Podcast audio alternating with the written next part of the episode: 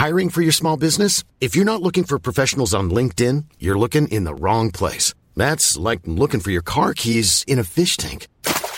LinkedIn helps you hire professionals you can't find anywhere else, even those who aren't actively searching for a new job but might be open to the perfect role. In a given month, over 70% of LinkedIn users don't even visit other leading job sites. So start looking in the right place. With LinkedIn, you can hire professionals like a professional. Post your free job on linkedin.com slash people today. Que filho é você? Segunda parte. Comentário de Mari Persona. Mas tem um outro filho. O filho que ficou em casa. O filho obediente. O filho bem vestido. O filho arrumadinho. O filho que não foi sair com nenhuma prostituta. O filho que não foi fazer. O filho que ele fala, pai, eu sempre cumpri os teus mandamentos, teu mandamento, eu te obedeci. Sempre fiquei em casa, eu não saí, eu te obedeci. Por que então esse outro seria também um filho pródigo? Porque ele é exatamente igual ao primeiro. Esse filho mais velho é exatamente igual ao primeiro. Primeiro, uma, uma coisa importante entender é que estaria na obrigação dele, por ser o filho mais velho, e procurar o seu irmão. E pelo jeito ele não fez. Ele ficou em casa. E ele diz, uh, no versículo 25, diz assim: E o seu filho mais velho estava no campo. E quando veio e chegou perto de casa, ouviu a música e as danças, podemos imaginar a festa que tinha. Chamando um dos servos, perguntou-lhe que era aquilo. E ele lhe disse: Veio teu irmão e teu pai matou o bezerro cevado, porque o recebeu são e salvo. Um bezerro cevado naquele tempo devia custar dinheiro, porque a economia naquela época usava-se muito pouco dinheiro, né? moedas, essas coisas. Era mais a pessoa tinha terras e tinha animais. O cartão de crédito andava naquele tempo, era gado. Eles levavam para lá e para cá, quando queriam comprar, levavam lá 300 bois, ou ovelhas, ou camelos, e trocava pelos produtos e voltava trazendo os produtos ou trocava por uma terra. Era, era, a economia da época. Então esse bezerro, e eles também não eram pessoas que comiam muita carne. Eles eram, comiam muito, muitos cereais e muito leite. Os rebanhos eram muito para leite, queijo, coalhada. A gente vê até hoje a alimentação no Oriente Médio, né? A alimentação típica é muito baseada em cereais trigo, pão, cevada, centeio, uma série de, de cereais e, e, ervas também, e leite, e coalhada, e queijo. Então era isso. E os animais, quando matavam um animal, é porque tinha uma, uma comemoração. Primeiro porque para você matar um boi, não tem geladeira. A não ser que salgasse a carne e guardasse, que não ficaria tão bom, né? Uh, teria que ser para uma ocasião festiva, onde toda toda a, a comunidade era convidada para celebrar aquilo. E aqui esse bezerro cevado é para essa celebração. Devia ter muitos convidados na casa. E o filho que chega, vê a festa, vê, ou escuta as músicas, chama um servo. Ele não vai lá ver o que é. Ele chama, o que aconteceu aí? Ah, o seu pai, o seu irmão chegou, seu pai matou o bezerro, porque o recebeu são e salvo. Mas ele se indignou e não queria entrar, diz aqui. Olha que interessante. Um filho que estava perdido vem para a casa do pai e quer entrar. Esse outro vem para a casa do pai e não quer entrar. Ele quer ficar do lado de fora agora da casa do pai. Porque ele está indignado com o pai. Ele não gostou nem um pouco do que o pai fez. E o pai sai ao encontro dele. O versículo 28 fala: E saindo o pai, estava com ele. O, sai, o, o pai, o pai saiu para buscar o filho mais novo que estava chegando. E o pai saiu para buscar o filho mais velho. O pai sai sempre. O pai é que vai buscar. O amor do pai não quer que nenhum fique do lado de fora. Quer trazer todos para dentro. Tem um versículo que fala que Deus quer que a sua casa se encha. Não quer que nenhum se perca. Ele quer que sua casa se encha. Ele convida a todos. Todos, todos. Ele convida, infelizmente, muitos são como esse filho mais velho agora que não querem entrar. Não querem entrar, estão indignados. E ele fala o seguinte: Respondendo ele, disse, disse ao pai: Eis que te sirvo há tantos anos, sem nunca transgredir o teu mandamento, e nunca me deste um cabrito para alegrar-me com o meu pai? Não. Nunca me deste um cabrito para alegrar-me com os meus amigos. A diferença de um filho para o outro é, são só os amigos. Um era amigo de prostitutas, o outro era amigo da turma certinha dele lá. Mas os dois queriam se alegrar com os amigos. O primeiro queria a parte da fazenda dele, da, da herança, para ir esbanjar com os amigos e amigas. Esse ficou em casa, obedeceu tudo, porque ele queria, ele estava de olho em quê? Em se alegrar com o pai? Na companhia do pai? No amor do pai? Não. Ele queria também gastar, nem que fosse um cabrito. Ele fala, o senhor não me deu nenhum cabrito para gastar com meus amigos. Esse é o mesmo, mesmo, mesmo pródigo. Ele também quer gastar. Veja que no mundo existem pessoas que saem por aí torrando tudo, vocês devem conhecer alguns, e caem na droga, na bebida, na prostituição, e torra tudo, e são vistos até com, nossa, ó, a pessoa perdeu-se, né?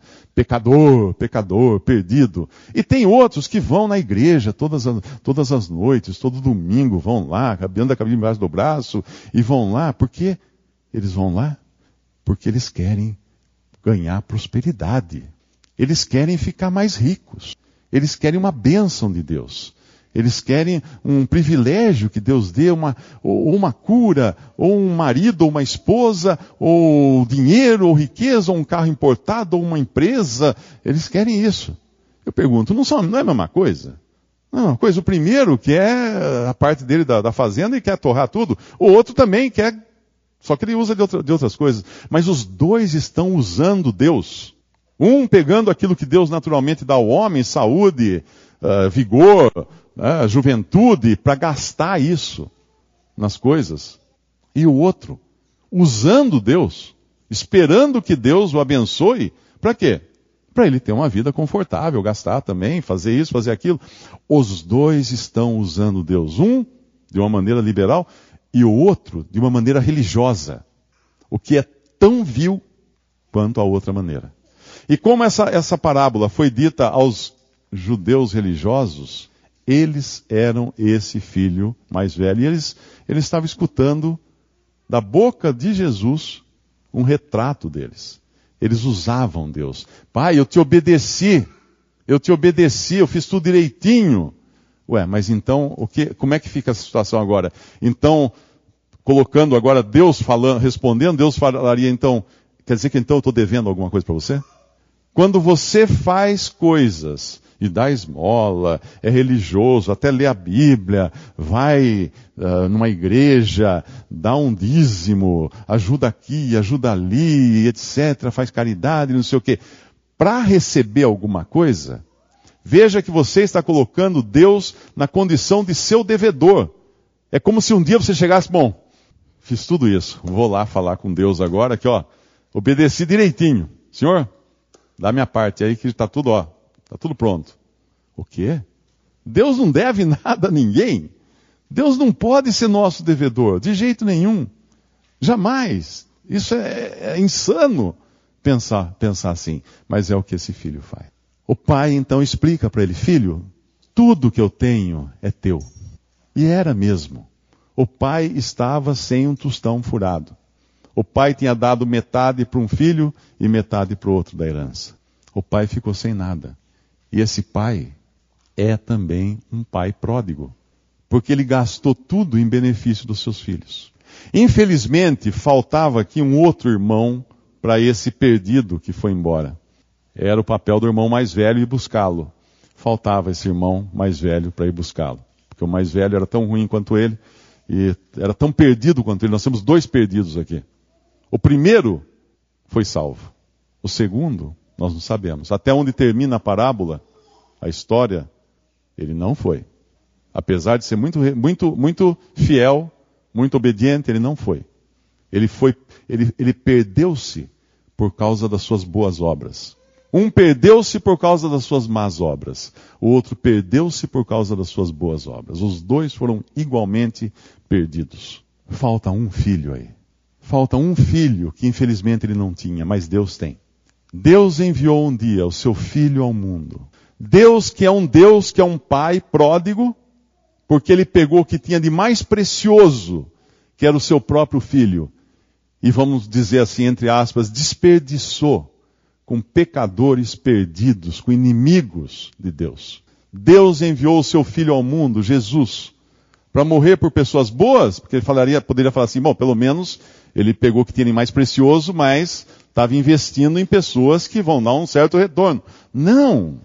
Pecadores, Porque a palavra de Deus diz em Romanos: todos pecaram e destituídos estão da, da glória de Deus. Todos estão separados da glória de Deus. Todos estão avessos a Deus. Todos são inimigos de Deus por natureza. Nós nascemos inimigos de Deus. Às vezes as pessoas me escrevem perguntando: ah, por que, que Deus deixa acontecer isso, deixa acontecer aquilo, tantos crimes, tantos roubos, tantos inocentes morrendo? Porque Deus criou um mundo e criou o homem e deu tudo para esse homem. E o homem falou para Deus: Não te quero. Eu quero seguir o meu próprio nariz. Eu quero fazer a minha própria vontade. Ele foi na conversa de Satanás e Satanás disse para ele assim, para Eva: Vocês serão como Deus. E isso brilhou os olhos de Eva. Puxa, ser, ser como Deus, não precisa mais dar satisfação para ninguém, está ótimo. Ótimo negócio. E aí entrou pecado no mundo. E hoje todas as pessoas que nascem nesse mundo são pecadoras, não porque praticam algum ato mal, mas porque já nascem com esse DNA estragado. Somos pecadores porque temos no nosso DNA o pecado, na nossa natureza humana o pecado. E quando alguém acusa Deus de, de largar o mundo aí, deixar acontecer guerra, deixar acontecer isso, Deus poderia falar assim, mas vocês quiseram assim. Foi assim que vocês quiseram. E, e para comprovar isso, quando Deus enviou seu Filho ao mundo, Cristo estava no mundo não levando em conta os pecados dos homens, mas em misericórdia aqui, o que fizeram com Jesus? Todos nós sabemos o que fizeram com ele. Que mal ele fez? Nenhum. Curou as pessoas, alimentou as pessoas, pregou para as pessoas e o que fizeram com ele? Pregaram ele numa cruz. Condenaram ele à morte. E quem o condenou? As prostitutas, os ladrões? Eles estavam lá também depois, na hora da crucificação, erguendo os punhos contra Jesus e gritando, crucificam, mas quem tinha o poder de realmente levá-lo? Os religiosos. Os religiosos o levaram até a cruz. Aqueles que seriam a, a nata da sociedade, as pessoas mais justas e corretas da sociedade, pegaram o Filho de Deus e o pregaram numa cruz. Esse é o mundo que nós estamos. Eu pergunto, o que a gente pode esperar desse mundo? O que a gente pode esperar que Deus vá arrumar as coisas? Ele mostrou já. A nossa natureza é ruim. Então, quando Cristo foi à cruz, Deus realmente fez uma obra ali. Ah, mas uma obra tremenda.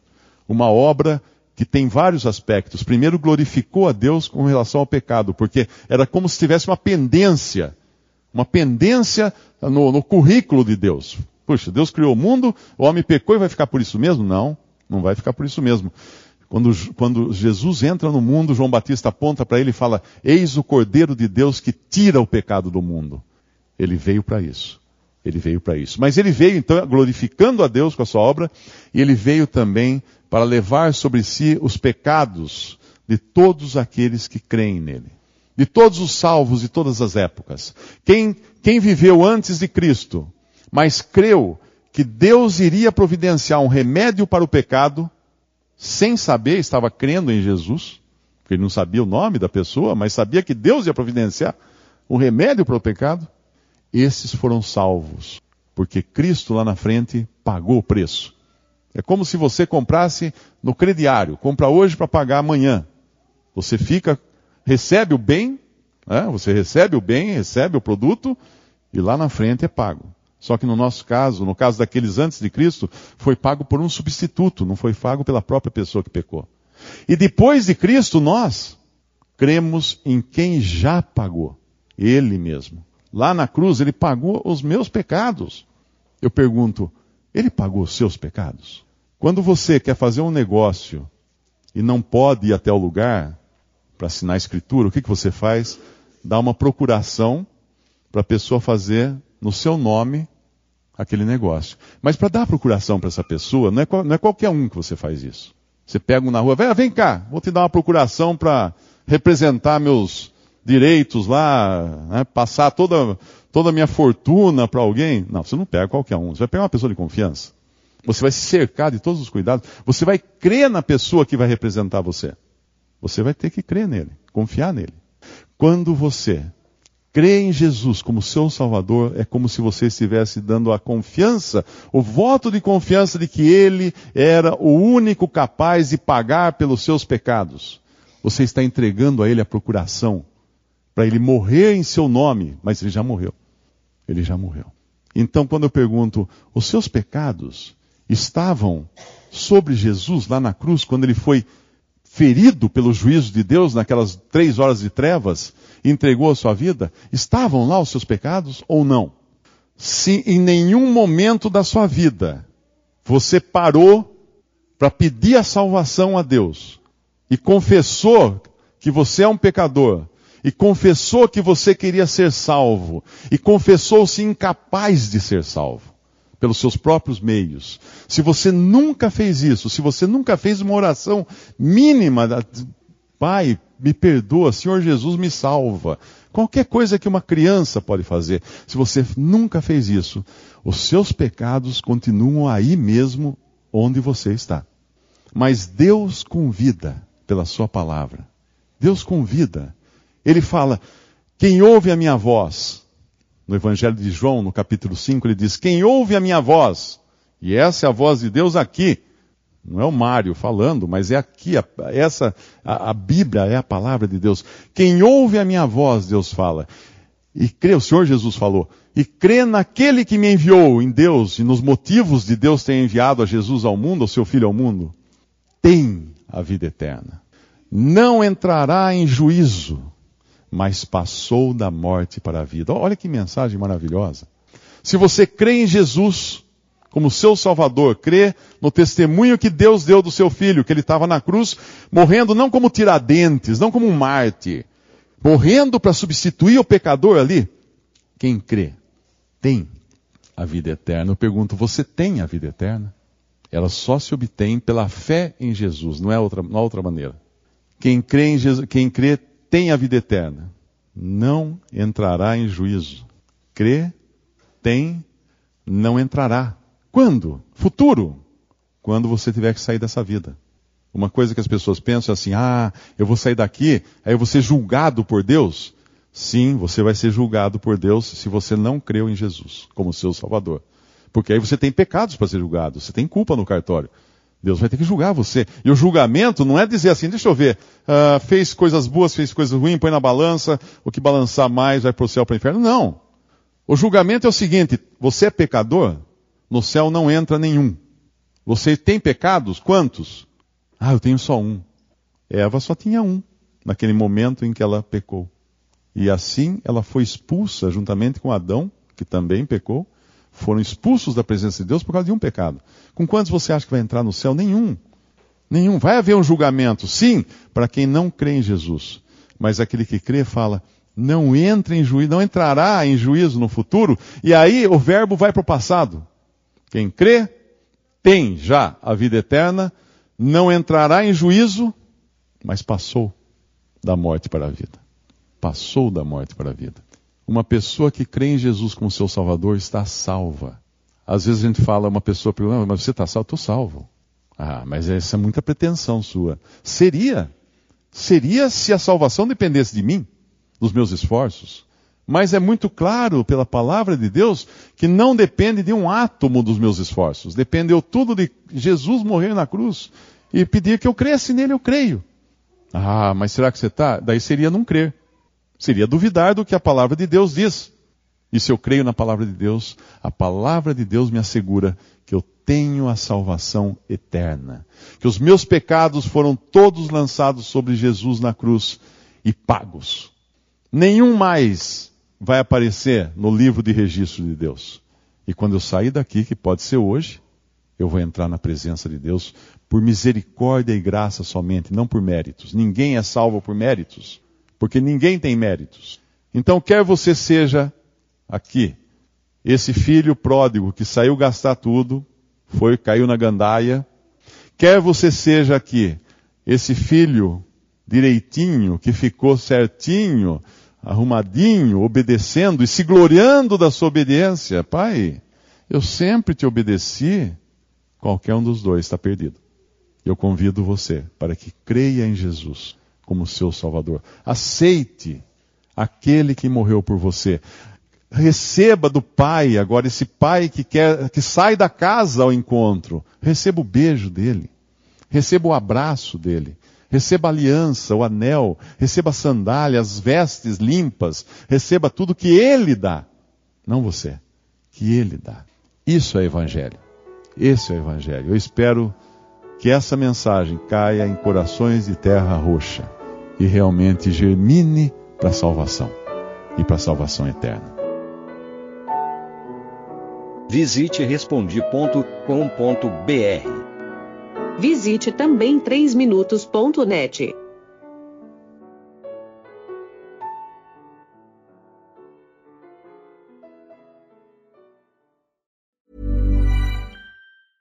Hey, it's Paige DeSorbo from Giggly Squad. High quality fashion without the price tag. Say hello to Quince.